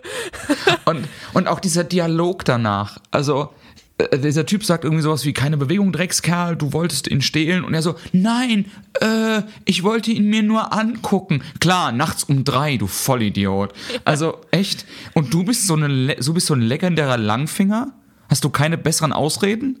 Und der spricht es auch nicht besonders gut, finde ich. Der, ähm, der, der Mike, oder was? Ja, ich finde, das ist irgendwie so total hölzern und ich komme da, also vielleicht ist es bewusst so, aber auch später, wenn er mit, mit John Sinclair zusammen interagiert, finde ich, ist die Sprecher, ist das die mit Abstand schwächste Sprecherleistung im ganzen Hörspiel. Ja, also in der Szene habe ich noch gedacht, gut, vielleicht ist es Absicht, weil er halt ähm, ja quasi so tut, als wüsste er nichts ähm, mhm. und das so seine Art ist, also von dem Sprecher die Art ist, wie er das halt darstellen möchte. Aber es stimmt auch später in dem Gespräch mit John, ich ja, fand es jetzt auch nicht ganz so überzeugend. Ja, und dann wird dieser Mike Bonetti in diesen Spiegel reingezogen ähm, und wird wieder ausgespuckt und ähm, ist, erkennt, dass er zu einer kleinen Figur geschrumpft wurde. Er ist zu einem Wurm geworden. Und dann, und dann sagt der andere Typ, und ich mache das, was man mit einem Wurm macht, ich zertrample ihn. Und er so, nein, das dürfen Sie nicht. was? Das ist nicht rechtens. Da gibt es ein Gesetz gegen. Das ist irgendwie, das ist echt doof. Also. Ja, und ähm, was ich aber, ich bin mir nicht ganz sicher, ob ich es gut finde oder nicht. Ähm, dadurch, dass er jetzt geschrumpft wurde, wird seine, Hö äh, seine Stimme halt höher jetzt dargestellt. Und das soll, glaube ich, suggerieren, dass er halt kleiner geworden ist. Ist das wirklich tatsächlich so, dass kleinere Menschen höhere Stimmen haben? Boah. Ich, weiß, ich, also ich habe keine Ahnung. Weiß nicht, das ist mir ganz oft schon aufgefallen bei Hörspielen oder auch, ähm, ja, nee, ich glaube nur bei Hörspielen. Doch, genau, weil es ähm, passiert doch auch später bei John Sinclair, ähm, da sind die, glaube ich, in Paris. Ah, diese Mikroweltgeschichten. Ja, genau. Und dann ja. werden die ja auch geschrumpft und dann haben die ja auch so plötzlich so Piepsstimmen. Ja, mhm, ich will es gar nicht kritisieren, aber mir ist es einfach nur aufgefallen, dass es halt jedes Mal, ähm, wenn Menschen irgendwie kleiner gemacht werden, dass die dann plötzlich so Piepstimmen haben. Ja, die müssen halt dann süß klingen. Ja. naja, ähm, genau. Und er wird dann halt zertreten. Zu, zumindest wird das dem, Schausp äh, dem Schauspieler, dem äh, Zuschauer äh, glauben gemacht. Genau. Und dann endet die Szene erstmal. Richtig. Und dann harter Cut und Bill Connolly öffnet die Augen, weiß nicht, wo er ist und sieht eine weite, ausgetrocknete Landschaft. Fragt sich, was ist passiert, findet Suko und der erste Satz ist, wo sind die Frauen? Dann kommen die Frauen, einer sagt, es sieht nicht aus wie bei uns auf der Erde. Und ist auch einer, Suko ist ja auch ganz geil irgendwie, ne? Der ist, ähm, dann stellt man sich die Frage, wohin sollen wir gehen? Und Suko sagt, dahin. ja. das einfach, zeigt einfach blind irgendwo hin und sagt, da. Ja, und vor allem, sie befinden sich ja in so einer Art Wüste. Also, wenn wir wissen, glaube ich, alle, wie eine Wüste aussieht, äh, da ist meistens nicht so viel zu erkennen, wo man hingehen kann. Richtig. Aber einfach dieses dahin. Da. Großartig. Ja. Und dann manifestiert sich ein Monster. Ja, und das schlimmste Monster, was sie überhaupt nur hier äh, hätten einführen können. Ich hasse Spinnen nämlich. Absolut. Boah. ich habe so eine Spinnenphobie und das war einfach das ekelhafteste überhaupt. Ja, aber ich fand die Vorstellung doof. Also. Dass da so eine Spinne kommt. Mm. Nee, ich, nee, das meine ich nicht. Also wie die Spinne eingeführt wird. Ich nörgel so. gerade viel, stelle ich fest. Aber. Ähm, ist okay. Es, es wird beschrieben, ich musste mir das auch wieder aufschreiben, ein halbrunder Körper, acht dünne Beine. Es war so groß wie eine Garage. Das passt überhaupt nicht rein. Das passt überhaupt nicht, aber ich finde es trotzdem absolut eklig, weil ich mir direkt so eine Spinne vorgestellt habe, die groß, so groß ist wie eine Garage. okay, dann funktioniert das offensichtlich. Aber ich bin da total drüber gestolpert, weil ich dachte, das ist doch kein Größenvergleich, der irgendwie Sinn macht. Nee, und auch die, also die, die einzelnen Sachen passen auch irgendwie gar nicht zusammen. So ein halbrunder Körper assoziiert man ja überhaupt nicht mit einer Garage und dann dünne Beinchen. Also das Richtig. sind so drei komplett unterschiedliche Sachen, die gar nicht zueinander passen. Ja. Fand ich auch mit, Richtig. Äh, weird. Absolut. Und dann laufen sie weg und jetzt muss ich noch einmal auf diese, ich glaube, ich überinterpretiere, aber sie laufen weg, sie verstecken sich in einer Felsspalte und Sheila passt nicht in diese Felsspalte. Sie sagt, ich komme nicht rein, es ist so eng. Und mein erster Gedanke war, hätte sie halt weniger futtern sollen auf der genau Party. Genau, das habe ich gerade auch gedacht. das war ein Schnittchen zu viel. das ist richtig. Ja, und vor allem, ich finde es auch witzig, dass, also, okay, das ist jetzt auch wieder totales Klischee-Denken, aber dass gerade sie als Frau dann nicht da durchpassen soll, wo halt alle anderen durchpassen. Und wann hattest du gesagt, ist das Richtig. Buch geschrieben worden oder das Hörspiel rausgekommen? Das war ja irgendwann 1900, irgendwann in den 90ern, ne? Also das Buch ist von 78. Oder 78, ja. Das Hörspiel ist, glaube ich, ähm, Ende 2000 aufgenommen worden. Da wurde ja noch so ein bisschen in diesen Rollenklischees gedacht. Und dementsprechend finde ich es irgendwie Total. noch weirder, dass dann gerade sie halt nicht durchpassen soll. Also wenn, gerade gerade mit dem Joke mit dem Essen vorher, dass Bill ja auch so viel isst, hätte ja eigentlich er nicht durchpassen müssen. Stimmt. Und was auch weird ist, wo kommt plötzlich diese Feldspalte her? Also sie finden sich in einer Art Wüste wieder und Suko sagt, lass mal da lang und plötzlich ist da so eine Feldspalte. So ein Felsen taucht ja nicht einfach plötzlich irgendwo auf. Ja. Und an der Stelle muss ich eben auch sagen, und ich werde wieder versöhnlicher mit der Folge, aber ich muss dann eben auch sagen, da kommt dieses Riesenmonster, okay? Mhm. Und droht die zu vernichten. Wie es das auch später dann mit Ma, ähm, Mark, Marklo, Ma, Ma, Malko? Malko, Malko tut. Ja. Ähm, was wäre eigentlich gewesen, wenn dieses Monster die einfach gefressen hätte? Dann wäre nämlich Octavios ganzer toller Plan nicht aufgegangen. Dann hätte dann hätten nämlich vier Figuren gefehlt bei diesem Schachspiel. Dann hätte der nämlich kein Druckmittel mehr gehabt gegen John Sinclair. Also was soll dieses? Was soll diese Spinne da? Die macht für die Story überhaupt keinen Sinn. Ja, da haben sowohl die äh, Drehbuchautoren so ein bisschen äh, sich selbst den, den, äh, den Plan äh, vermiest, Absolut. aber auch halt Octavio in der äh, in dem Hörspiel, weil er weiß ja auch wahrscheinlich, dass in dieser anderen Dimension so komische Viecher rumlaufen. Also war das auch von ihm eine dumme Idee. Richtig, das ist eine ziemlich dumme Idee. Aber wir haben ja gelernt, dass die Dämonen in John Sinclair nicht so helle sind. War nicht so klug, merkst du selbst. Ähm, genau, aber dann werde ich versöhnlich, weil ich finde das total toll, wie dann der Bogen hergestellt wird zu dieser Mike Bonetti-Geschichte und zu John Sinclair. Ja. Weil John dann irgendwie von außen sieht, wie Mike Bonetti da einbricht, beziehungsweise er sieht diese Taschenlampe und er geht irgendwie rein und wird dann aus der Distanz Zeuge, wie Marlo Bonetti zertreten will. Malko. Und das finde ich ganz. Malko, genau. Ja, scheiß Name. Ja, Mike, Malko, ähm, alles, alles zu viele M's hier. und wie der Mike den Malko, nein, wie der Malko den Mike zertreten will. Und ähm, das finde ich total geil, weil dann quasi das Soundfile von vor zweieinhalb Minuten nochmal leiser im Hintergrund abgespielt wird. Und das ist ähm, so editing-technisch total cool gelöst, finde ich. Da spricht ein bisschen der Musiker aus dir. ja, aber das ist halt ganz geil, weil du sofort wieder drin bist. Also du hast sofort, wird da dieser Anker hergestellt. Und dadurch, dass er das nicht einfach nur erwähnt, sondern dass du das nochmal hörst, finde ich, bist, ist es halt total präsent. Ja. Und das finde ich total geil. Da sieht man mal wieder, was äh, Musik und Geräusche für ein mächtiges Tool sind. Richtig. Weil ganz ehrlich, stellen wir uns das Hörspiel mal ohne Musik und ohne Geräusche vor, das wäre verdammt langweilig. Gerade ohne Musik. Also ich finde, man unterschätzt es ja total. Aber hast du den, das ist total off-topic, aber hast du Castaway gesehen mit Tom Hanks, den Film? Nee, leider nicht. Hm, wenn du den irgendwann mal siehst, achte mal darauf. Die haben ähm, also da wird ja Tom Hanks auf diese einsame Insel, strandet er ja und hat nur diesen Volleyball als Freund.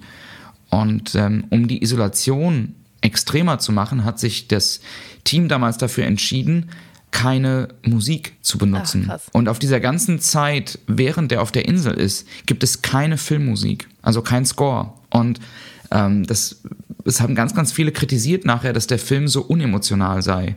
Und das liegt halt genau daran, dass du Musik so wahrnimmst und die so krass für die Bildung von Emotionen zuständig ist in sowas wie Filmen und Hörspielen und so weiter, dass wenn die fehlt, dass das halt ja überhaupt nicht mehr schlimm ist oder romantisch oder was auch immer. Und das macht John Sinclair, also die Serie, schon verdammt gut. Also die ganze Produktion ist halt fantastisch. Ja, es würde alles nur halb so gruselig wirken, äh, wenn die Musik fehlen würde.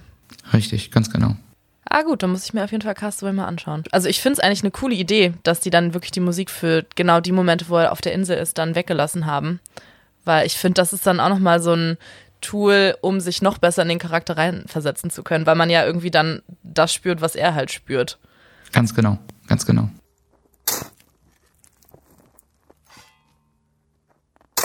Team Sinclair.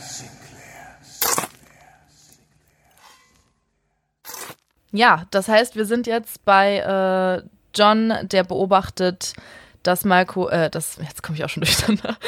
Entschuldigung. Alles gut. Aber doch Malko war richtig, oder? Ne, ich wollte jetzt sagen, dass Mike in den Spiegel reingestoßen wird. Aber ja, Malko will ihn zertreten. Genau, und ähm, er interveniert dann. Er ähm, verhindert das. Es kommt dann zum Kampf, den John auch wieder als Overvoice ähm, mitbeschreibt. Und ähm, es endet damit, dass John hat irgendwo plötzlich einen Speer her. Ich weiß nicht mehr ganz genau. Der steht der da steht wahrscheinlich da rum. rum. Genau. Mhm. Ähm, der äh, wird im Laufe des Kampfes, glaube ich, in den Spiegel reingeworfen und Malko fällt dann irgendwann hinterher. Und das ist wichtig für später, weil Soll ich es jetzt schon sagen? Ja, kann ich ja einfach machen, oder? Ja. Ähm, weil der Speer dann nämlich direkt vor die Felsspalte fällt, in äh, der sich Suko und Bill und Sheila und Jane befinden und sie den dann als Waffe gegen die Spinne benutzen können. Das fand ich auch schon wieder sehr cool gemacht. Ja, es ist halt der klassischste aller irgendwie Red Herrings, aber ähm, ja, Funktioniert. ja, total. Also er funktioniert und er funktioniert gut und ich finde es ein bisschen verwunderlich, dass John das so relativ emotionslos beschreibt, dass da dieser Speer nicht gegen den Flie ähm, Spiegel, sondern einfach in den Spiegel reinfliegt. Und das ist so, da ist null Verwunderung. das wird einfach so hingenommen, aber okay. Der hat wohl schon viel gesehen. War die Verwunderung denn nicht vorher schon da, wo er gesehen hat, dass Mike in den Spiegel reinfällt? Weil im Prinzip kennt er das dann ja, oder? Nee, das hat er noch nicht gesehen.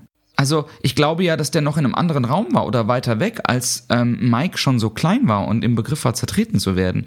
Ich glaube, das hat er noch nicht gesehen. Okay, dann hat er wahrscheinlich nur in dem Moment, wo er zertreten werden sollte, ist er wahrscheinlich genau dann zur Tür, hat das gesehen. Ähm, und dann, ja, okay, ja, dann, dann ist es verwunderlich, dass er da nicht. Äh, Ach, guck mal, ein Spiegel, wo Sachen durchfliegen. ach, der ist das schon gewohnt. Ja, genau. Der ist einfach so abgestumpft, den wundert gar nichts mehr. Ach Gott, das Haus fliegt in eine andere Dimension. Ach, bald ist Freitag. Typischer Dienstag. Ja, genau. Ah, Ich hasse Mittwoch. ähm, genau. Und ähm, dann rettet John, also Mike, das Leben. Ist halt irgendwie auch ganz geil. Und er fragt ihn, wie er heißt. Und er sagt, Alan Smithy. Und John sagt, wollen Sie mich auf den Arm nehmen? Und er sagt, so klein wie ich bin ja wohl kaum. Das ist ein Hammerdialog. ja, richtig gut. Das ist ein Hammerdialog. Ich musste bei Alan Smithy kurz an äh, Johnny Depp in Fluch der Karibik denken. Da sagt er doch auch, als er in Port Royal da ankommt, willkommen in Port Royal, Mr. Smith. Ja, Das ist gut. richtig. Das ist so der typische Name anscheinend für, wenn man äh, seinen eigenen Namen sich nicht, äh, wenn man seinen eigenen Namen nicht, nicht nennen will. Ähm, ich fand das ganz spannend, ich habe das nachgeguckt, ähm, weil ja, im, weil John sagt ja auch sowas wie, ja, wollen Sie mich auf den Arm nehmen? Das ist doch ein Name, den Regisseure benutzen, wenn sie nicht wollen, dass sie erkannt werden. Ach krass, und das ist ein, äh, ist das ein, so ein, äh, wie nennt man das, so ein, Ein Pseudonym. Pseudonym. Und zwar ein eingetragenes. Das heißt, Alan Smithy, wenn du ähm, quasi mit einem Film nicht mehr zufrieden bist, den du gemacht hast, oder, oder, oder, hast du nach Abschluss eines Films drei Tage Zeit, um irgendwie bei diesen Filmgesellschaften anzumelden, dass du als Regisseur Alan Smithy genannt werden willst. witzig. Und es gibt irgendwie, es gibt da einen krassen Wikipedia-Eintrag zu und es gibt eine ganze Reihe von auch berühmten Regisseuren, die unter Alan Smithy Filme gemacht haben. Unter anderem ist die Langfassung, das fand ich ganz spannend in dem Bezug, von Dune der Wüstenplanet ist ähm, offiziell von Alan Smithy gemacht worden. Erfährt man dann hinterher, wer dann die Filme wirklich gedreht hat, oder wird es dann, ist es bei den meisten dann wirklich die ganze Zeit ein äh, Pseudonym geblieben? Also bei denen, ähm, die in diesem Eintrag genannt worden sind, steht dann eben dabei, wer das wirklich ist. Aber ähm, also das ist halt wirklich ein Ding, Alan Smithy. Das ist nicht irgendwie, das gibt's wirklich. Im Gegensatz zu Spiegeln. Ja, und, und du hattest jetzt gerade das mit dem Dune, dem Wüstenplanet gesagt, das würde ja schon wieder fast dann zu dieser anderen Dimension passen. Ganz genau, deswegen habe ich das erwähnt, weil ich das irgendwie ganz spannend fand. Witzig. Ja. Meinst du, das war beabsichtigt? Kann ich mir fast nicht vorstellen, dass es nicht beabsichtigt war. Ich weiß jetzt nicht, wann Dune der Wüstenplanet rausgekommen ist. Äh, Das würde ich mich jetzt weiter aus dem Fenster lehnen. Aber wenn es Absicht war, fand ich es ganz cool. Also es wäre schon ein krasser Zufall eigentlich. Ja, das stimmt. Ja, witzig. Ja, erfahren wir dann eigentlich, was mit Mike dann noch passiert? Weil John guckt sich dann ja in der Wohnung um. Ich weiß gar nicht mehr, was passiert mit Mike. Ähm, der findet, also der geht kurz in diese Wohnung, die ist ähm, total runtergekommen mit Schimmel und Kakerlaken und Essensresten. Und ähm, er geht dann wieder zurück ins Büro und findet da Bonetti mit umgedrehtem Hals. Und dann kommt Octavio. Ja, ich hätte einfach mal in meinen Notizen eine Zeile weiterlesen müssen. oh je. Ja, stimmt. Er ist tot, genau. Richtig. Und dann kommt Octavio und erklärt erstmal, das ist auch wieder doof. Irgendwie, ich, Octavio, der Sinclair-Killer. Und er will ihn nicht nur töten, sagt er ihm, sondern er will ihn in einem fairen Kampf besiegen, um sich den Respekt der anderen Dämonen zu sichern und in der Hierarchie aufzusteigen. Wieso glaubt er eigentlich, dass Höllenwesen von einem fairen Kampf Respekt haben? Gibt's da so einen Ehrenkodex? Sitzen da die Dämonen irgendwie beim Dämonenschach und sagen so, also dieser Octavio, ne, also der hat ja diesen Sinclair nicht getötet, der hat ihn in einem fairen Kampf, also Respekt. Der kriegt jetzt einen Ohren verliehen, der steigt jetzt Ja, genau. äh, eine, eine Stufe höher auf. Der kriegt die Fairness mit. Ja, ja vielleicht gibt's das. Vielleicht wissen wir noch nichts Ich dachte, davon. die wollen den einfach töten. Also das macht überhaupt keinen Sinn. Ja, aber tatsächlich über die weiteren Folgen bekommt man ja dann auch immer mehr über die Hölle mit und dann taucht ja auch irgendwann der schwarze Tod auf und dann, ähm, wie heißt die, Asmodina und Asmodes und so. Und irgendwie habe ich die ganze Zeit das Gefühl, dass ja, sie wollen John töten. Also der ist denen ja irgendwie ein Dorn im Auge, aber irgendwie, also so krass wichtig ist es, also erscheint es denen auch irgendwie nicht. Weil, also die versuchen ja so viele Sachen und anstatt dass wirklich jetzt mal jemand hingeht und den einfach abknallt oder irgendwas. Also das kann wirklich Ja. nicht so schwer sein. Er ist nur ein fucking Polizist. Okay, ja, er hat ein, äh, ein Kreuz und tolle Freunde und so, aber trotzdem, also wie schwer kann es sein, jemanden umzubringen? So, vor allem, wenn schon Dämonen irgendwie involviert sind. Richtig. Ich meine, der Höllenfürst so, ja, der fucking Teufel, so kriegt es nicht hin. Und irgendwie habe ich dadurch so wirklich das, ja, ich habe irgendwie so das Gefühl, dass, ja, sie wollen es irgendwie, aber ja, so Punkt eins auf der Tagesordnung ist es jetzt halt auch irgendwie nicht. Jetzt muss man vielleicht fairerweise sagen, würden sie den einfach töten, wäre die Serie halt sehr kurz. Ja. Stimmt. da sind wir jetzt zu sehr in Realismus reingekommen. das stimmt. Die epische John Sinclair-Reihe tot. Fünf Folgen hat er es überlebt. Also ja, aber ich, ich weiß genau, was du meinst. Ähm, das ist, aber dann weiß ich nicht, dann finde ich halt so, so einen Dialog einfach schwachsinnig. Also dann ist es ja okay, also dann sollen sie es halt einfach nicht schaffen, ihn zu töten. Das ist ja auch in Ordnung, sonst gibt es die Serie nicht. Aber dann so ein Geschwurbel ist halt irgendwie auch blödsinnig. Ja, also mich stören da auch noch zwei Sachen dran. Einmal auch, dass, ähm, wie du ja schon gesagt hast, dass er irgendwie in der Hi- Hierarchie der Finsternis weiter aufsteigen will. Das heißt, anscheinend ist es Dämonen ja irgendwie wichtig, gut dazustehen. Das ist auch so ein, das ist auch so ein Charakterzug, den ich halt irgendwie, irgendwie gar nicht nachvollziehen kann. So, also die sind doch meistens werden doch als relativ emotionslos beschrieben oder also es sind halt ja keine Menschen so, das sind halt einfach irgendwie so Wesen und dass denen das dann irgendwie wichtig ist, wie sie vor den anderen dastehen, Ja, finde ich ein bisschen absolut. merkwürdig. Aber es scheint ja so einen Konkurrenzkampf zu geben, weil ja, Ja. ähm, Octavio auch sowas sagt wie Janus war ein Idiot. Also, also die sind sich ja auch irgendwie alle nicht grün. Und das ist ja irgendwie. Ähm, Was man auch später merkt mit äh, Asmodina und wo dann, wenn dann die Mordliga kommt und genau. ne, die sind, genau. die haben ja auch dann Konkurrenz untereinander. Ja, ist anscheinend dann auch bei denen so, die scheitern ja auch dann immer so an der eigenen Hybris und an dem eigenen Konkurrenzdenken und so. an dem eigenen Ego. Ja, genau. Das ist ja irgendwie auch alles ganz cool, aber an der Stelle hat es mich echt gestört. Ja, und warte, eine Sache wollte ich noch sagen. Genau, was mich nämlich noch gestört hat irgendwie. Ähm, Octavio sagt ja so, ja, ich will dich in einem fairen Kampf besiegen, aber wir erfahren dann ja später, dass er halt überhaupt gar keinen Schach spielen kann, dass er eine totale Niete ist. auch richtig. Und dann denke ich mir so, was bist, was bist du denn für ein Idiot? So, du überlegst dir, dass du mit dem Schach spielst, das würde ich doch nur machen, wenn ich der absolute Schachprofi wäre. Ja, das ist so. Also- ich will dich in einem fairen Tennismatch besiegen. Ja. Wie hält man den Schläger? Ach, ach so, wir müssen gegen einen Ball schlagen? Okay. ja, genau, genau. So. Ähm, ja, kleine Re drei Fragezeichen Referenz. Ich würde das nur machen, wenn ich ein echter Master of Chess wäre. Oh, uh. Ein Mock. Ein Mock, genau. Nicht McDonalds. Oh Gott. Ja, aber, aber ja, also das ist echt einfach, der ist halt einfach doof. Also der ist wirklich einfach doof. Ja. Aber er erklärt ihm dann eben nochmal das Spiel, dass also Johns Freunde quasi ähm, die Rolle von vier Schachfiguren einnehmen, nämlich von Dame, König, Springer und Läufer. Und ähm, dass John quasi mit, auch mit dem Leben seiner Freunde spielt. Das heißt, John muss eigentlich nicht nur gewinnen, sondern er muss auch noch so gewinnen, dass beim Schach sch- opferst du ja gegebenenfalls auch ähm, Figuren, zum, ähm, um insgesamt zu gewinnen. Und er muss eben auch noch so gewinnen, dass er diese vier Figuren nicht opfert. Das ist beim König jetzt klar, dass du den nicht opferst, aber Dame, Springer und Läufer, hm. Das sind schon wichtig, Und- ne? Genau, deswegen irgendwie halt Double Whammy für John. Der muss da jetzt richtig, der hat da echt ein Problem. Was ich tatsächlich echt schön fand an dieser Idee, ähm, oder also generell, ich fand die Idee sehr schön und sie hat mich gleichzeitig an äh, Harry Potter erinnert. An Oh, Stein der richtig. Weisen. Da ist ja Stimmt. quasi die gleiche Situation, dass auch ähm, Ron, Harry und Hermine drei Figuren einnehmen müssen. Ja, und das fand ich total genial einfach, dass es hier auch nochmal genau so quasi aufgegriffen wurde. Das hatte ich ganz vergessen, du hast vollkommen recht. Ja, absolut, absolut.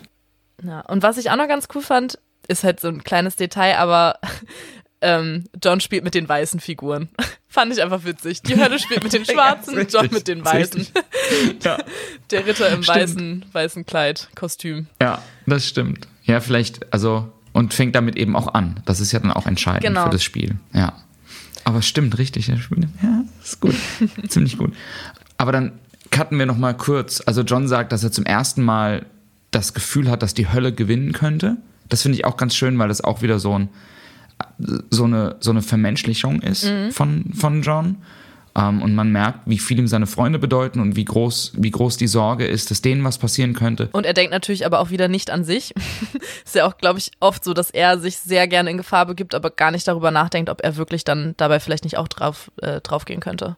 Richtig. Ja. Ähm, währenddessen in der Alternativwelt ist, kommt Malko reingeflogen und wird von der Spinne verspeist. Und ähm, Team Sinclair, Sinclair ergreift die Chance, Suko holt noch den Speer und die fliehen und rennen dahin. Hat Sukuyor gesagt. Haben wir gut gemacht, finde ich. Genau. Team Sinclair. Und, ähm, dann gibt es so, so Sätze, die ich eigentlich ganz cool finde. So, die Zeit vergeht schleppend und sie fragen sich, ob sie im Kreis laufen, als sie da hinten eine bedrohlich wirkende Festung finden, die sich, und die Formulierung war geil, wie ein dunkles Mahnmal aus der Erde erhob. Ja, schön. Und ich hatte da sofort dieses ähm, zwei Bilder vor Augen, nämlich einmal dieses ähm, bei Herr der Ringe, dieses Tor von Mordor, hatte ich total vor Augen. Und dann wird ja irgendwie gesagt, dass diese Festung irgendwie so von so einem großen Totenkopf. Ja, dass das Tor so ein riesen Totenschädel genau. ist, genau. Und das ist halt eins zu eins zu eins, zu eins das ähm, Tor von Castle Grayskull aus He-Man. Okay, Kleine 80er Jahre Referenz. So, also sie gehen da dann eben durch, sie kommen in eine große Halle und ähm, sehen ein großes Schachbrett. Suko sagt, der Tanz beginnt, Figuren erscheinen und los geht's. Äh, was ich noch zu dem, zu dem Tor sagen wollte mit dem Totenschädel, ähm, ich fand es auch total cool, dass später dann quasi dieser Totenschädel so aufklappt. Also, ne, dass dann ja, der genau. Kiefer so runterfällt und dass sie dann quasi so durch, durch den Kiefer dann so reinlaufen. Ähm, ich war tatsächlich vor ein paar Jahren auf einem Festival, äh, Siget, vielleicht sagt ihr das was? Nee. Ähm, das ist in äh, Budapest, das ist auf so einer Halbinsel und ähm, das geht halt sieben Tage lang. Da gibt es alle möglichen Musikrichtungen, saugutes Festival. Also, ähm, falls wir irgendwann wieder auf Konzerte und Festivals gehen dürfen, checkt das mal aus. Das ja. ist wirklich, wirklich toll. Da ist für jeden Musikgeschmack alles dabei. Ähm, auf jeden Fall, was wirklich cool war, die hatten da so eine, ähm, quasi wie so eine Gladiatoren-Arena als eine Stage aufgebaut. Und äh, die war so ziemlich rund. Und der Eingang dazu war so ein riesiger, ähm, was war das? Ich glaube, das war so ein Wolfskopf. Und der war oh, halt, also wirklich, das war genau so, wie das hier beschrieben wird mit dem Totenschädel, war das auch so ein riesiger Wolfskopf, der halt so aufgeklappt war und dann konntest du durch das Maul halt reingehen und das war so cool, wirklich. Oh, das ist richtig gut. Das hat mich auch daran erinnert. Das ist richtig gut, ja. Ähm, es beginnt das Schachspiel. Octavio erklärt nochmal kurz die Regeln. John beginnt, weil er weiß hat. Und ähm, und Octavia, äh, äh, Octavia, Octavio und ähm, John gucken dann durch so eine schwebende weiße Kugel zu, die dann irgendwie da über dem Schachbrett erscheint. Genau. Und die beiden gucken dann aus der anderen, also aus der echten Welt durch den Spiegel halt zu, der dann äh, klar geworden ist. Genau. Genau, und dann wird eben bald klar, ähm, dass Octavio überhaupt keine Ahnung vom Schachspielen hat. Und geil ist halt nur, also Bill sagt dann noch sowas wie, ah, ich habe das schon ein paar Mal gespielt mit John, ich weiß genau, was er vorhat. Und wenn er klug ist, setzt er dich jetzt ein. Und Suko sagt, ich wurde noch nie von einem Bauern gedeckt. das, das, ist so oh gut. Das ist genau mein Humor. Ja. Und, und ich liebe das, dass die gerade, ich weiß gar nicht, ob das immer noch so ist, aber gerade in diesen frühen John Sinclair-Folgen einfach so ein geilen, schwarzen, blödsinnigen Humor immer mal wieder reinbauen. Also in den angespanntesten Situationen hauen die halt sowas raus und das finde ich großartig. Ja, das ist mega. Das gefällt mir auch richtig, richtig gut. Und was auch richtig geil ist, ist dann, als klar wird, dass Octavio das Spiel nicht gewinnen kann, ähm, springt er auf, reißt John die Beretta vom Holster, Gürtel, ähm, fegt alle Schachfiguren vom Brett lässt sich in den Spiegel fallen und schießt und trifft. Cliffhanger! Das ist so ein geiler Cliffhanger. Aber es ist irgendwie auch seltsam, weil. Was macht er jetzt in der anderen Dimension?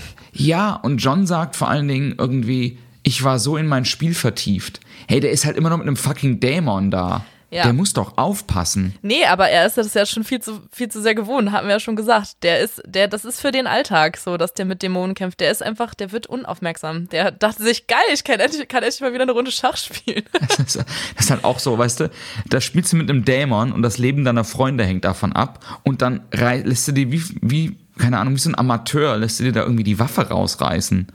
Das ist schon doof. Ja, ein bisschen. Aber gut, naja. Ja, und dann ist Octavio in der anderen Dimension. Ähm, ich hatte, ach so, nee, das war noch vorher, ne, dass äh, er auch geschummelt hat irgendwie, dass Suko da irgendwie auch fast drauf geht, weil der irgendwie die Spiel Spielzüge nicht richtig, ähm, nicht richtig macht und er dann irgendwie von dem einen Springer bedroht wird und irgendwie so. Aber das war ja alles schon. Genau. Genau. Ja. Ist auch geil. Dann, dann gibt es so einen Riesensturm in dieser Parallelwelt und, und Bill fragt, was war los? Und Suko sagt, vielleicht hat John genießt. Das ist so geil.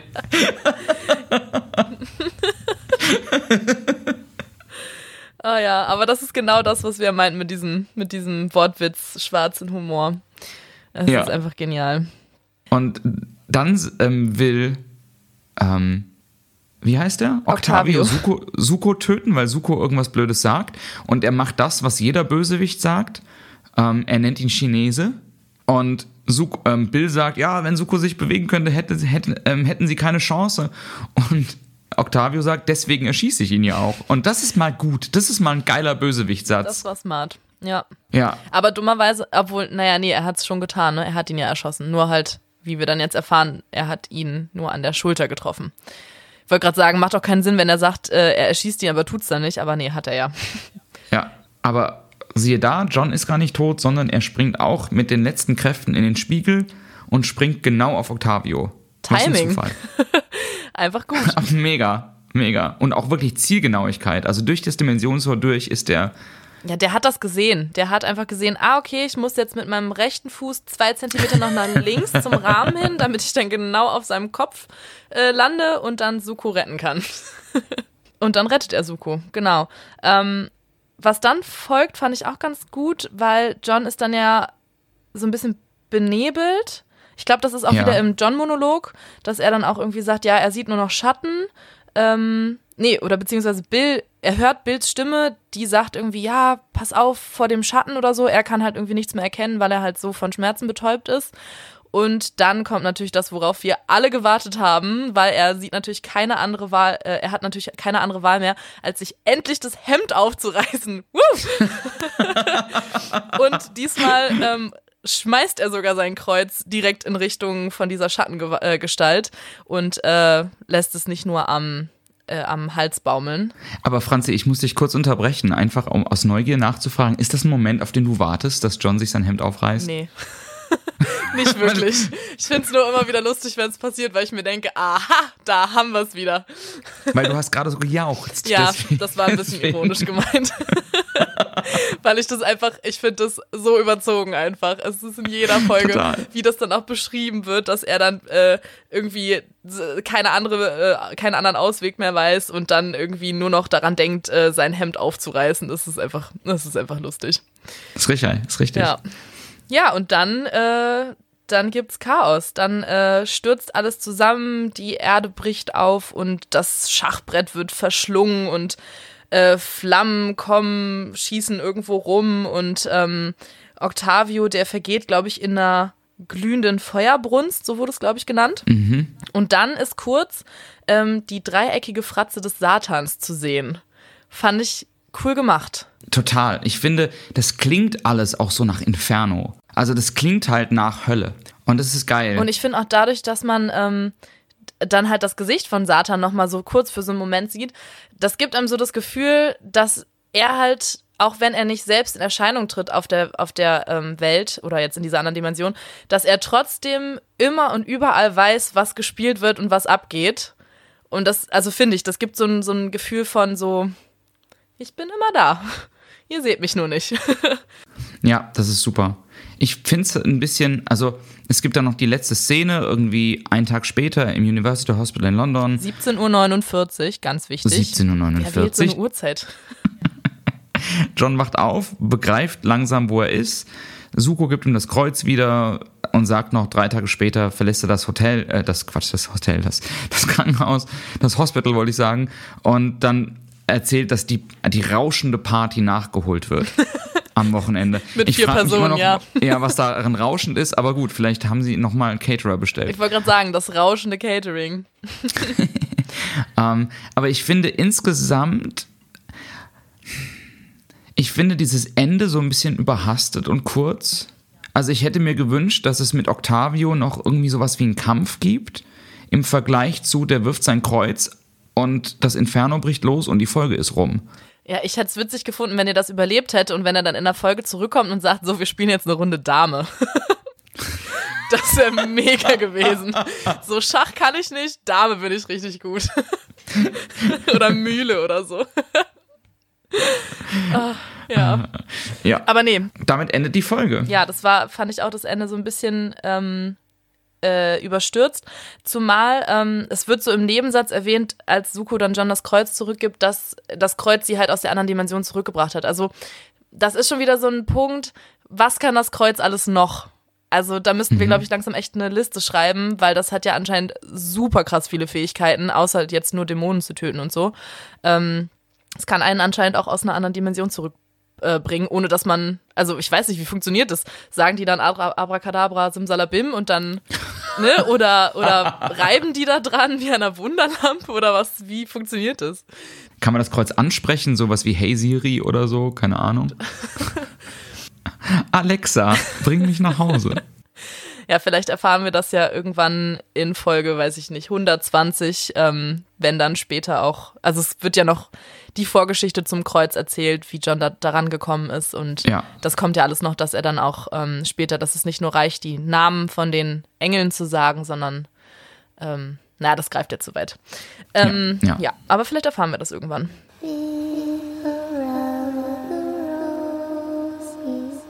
Team Sinclair.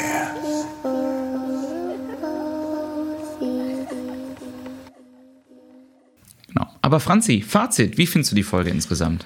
Ähm, gut. Also sie hat mir gut gefallen. Ich ähm, mag eh die, also fast alle Folgen von den, von den ersten paar Folgen. Also ich glaube, ich habe an fast keiner Folge unter 20 irgendwie was groß auszusetzen, weil ich das halt auch einfach schön finde, so diese Anfänge, wie es so langsam losgeht. Das ist alles noch so ein bisschen, ähm, da ist noch nicht so eine Schwere drin irgendwie, auch wenn John schon dreimal fast gestorben ist. ähm, aber die Folge an sich ähm, höre ich immer wieder gerne. Also Octavio ist zwar ein doch irgendwie ein bisschen inkonsequenter Bösewicht, wie viele andere auch, aber ähm, er ist gut gesprochen. Ähm, er bringt so ein bisschen Bedrohung rüber und ähm, ja, mit allen kleinen äh, Makeln, sage ich jetzt mal, die wir jetzt festgestellt haben, ähm, es ist doch eine Folge, die ich immer wieder gerne höre und die auch doch immer wieder gruselig ist. Also wo ich dann doch zwischendrin auch mal äh, zusammenzucke. Und ich finde, das macht ja das Hören von John Sinclair auch so ein bisschen aus, dass man sich dann doch auch ein kleines ein klein wenig gruselt. ja, da bin ich, bin ich ganz bei dir. Also ähm, ich wenn ich so Revue passieren lasse, was wir jetzt gerade auch besprochen haben in den letzten anderthalb Stunden, ich finde, ähm, es gibt total viel an dieser, an dieser Folge rumzunörgeln, wenn man das mal nüchtern betrachtet. Und gleichzeitig sind es aber alles Sachen, die verzeihe ich der Folge total. Weil mir eben wichtig ist, ob die Atmosphäre stimmt und ob die mich von der Atmosphäre her bekommt. Und das tut sie. Und das tut sie zu 100 Prozent. Ähm, da sind Logikfehler drin und da sind Sachen drin, die ich irgendwie doof finde. Ich weiß aber, wenn ich die das nächste Mal höre, habe ich die wieder vergessen. Und ähm, Octavio ist ein Idiot, aber er ist ein ziemlich charismatischer, cooler Bösewicht. Ähm, und ich finde diese Idee einfach cool mit dem Schachspiel. Das ist halt so dieses Laser auf Krokodile binden. Also, das wäre halt langweilig, wenn der einfach nur einen Killer hinter John Sinclair herschickt und den irgendwie versucht, möglichst schnell umzubringen, sondern das ist halt so kreativ und irgendwie so auch so ein bisschen Fantasy-lastig. Also irgendwie das erste Mal habe ich das Gefühl, dass John Sinclair so Fantasy-lastig wird. Ähm, und ich finde die Folge toll. Also die hat irgendwie eine Prise Humor. Ähm, die ist cool. Emotionen, gute Folge. Menschlichkeit, ja. Spannung, alles. Ein bisschen drin. was fürs Herz. Ja, ja sehe ich genauso. Das, das war eine sehr schöne Zusammenfassung.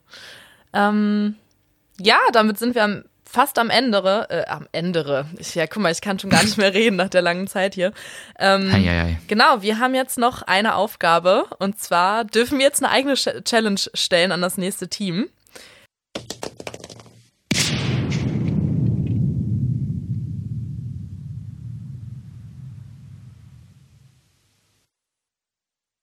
John, gib uns die Ehre. Sag, was unsere Challenge ist.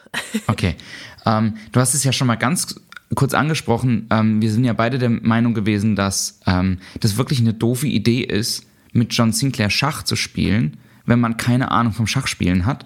Und wir haben uns überlegt, vielleicht sollten unsere Nachfolger sich mal überlegen, ähm, mit welchen Gesellschaftsspielen Dämonen besser mit John Sinclair in Konkurrenz treten könnten. Also, was wäre, was wäre auch für Octavio vielleicht eine klügere Art gewesen, John Sinclair seiner Freunde zu entledigen? Und Dame zählt dabei nicht, weil das habe ich eben schon genannt. Genau.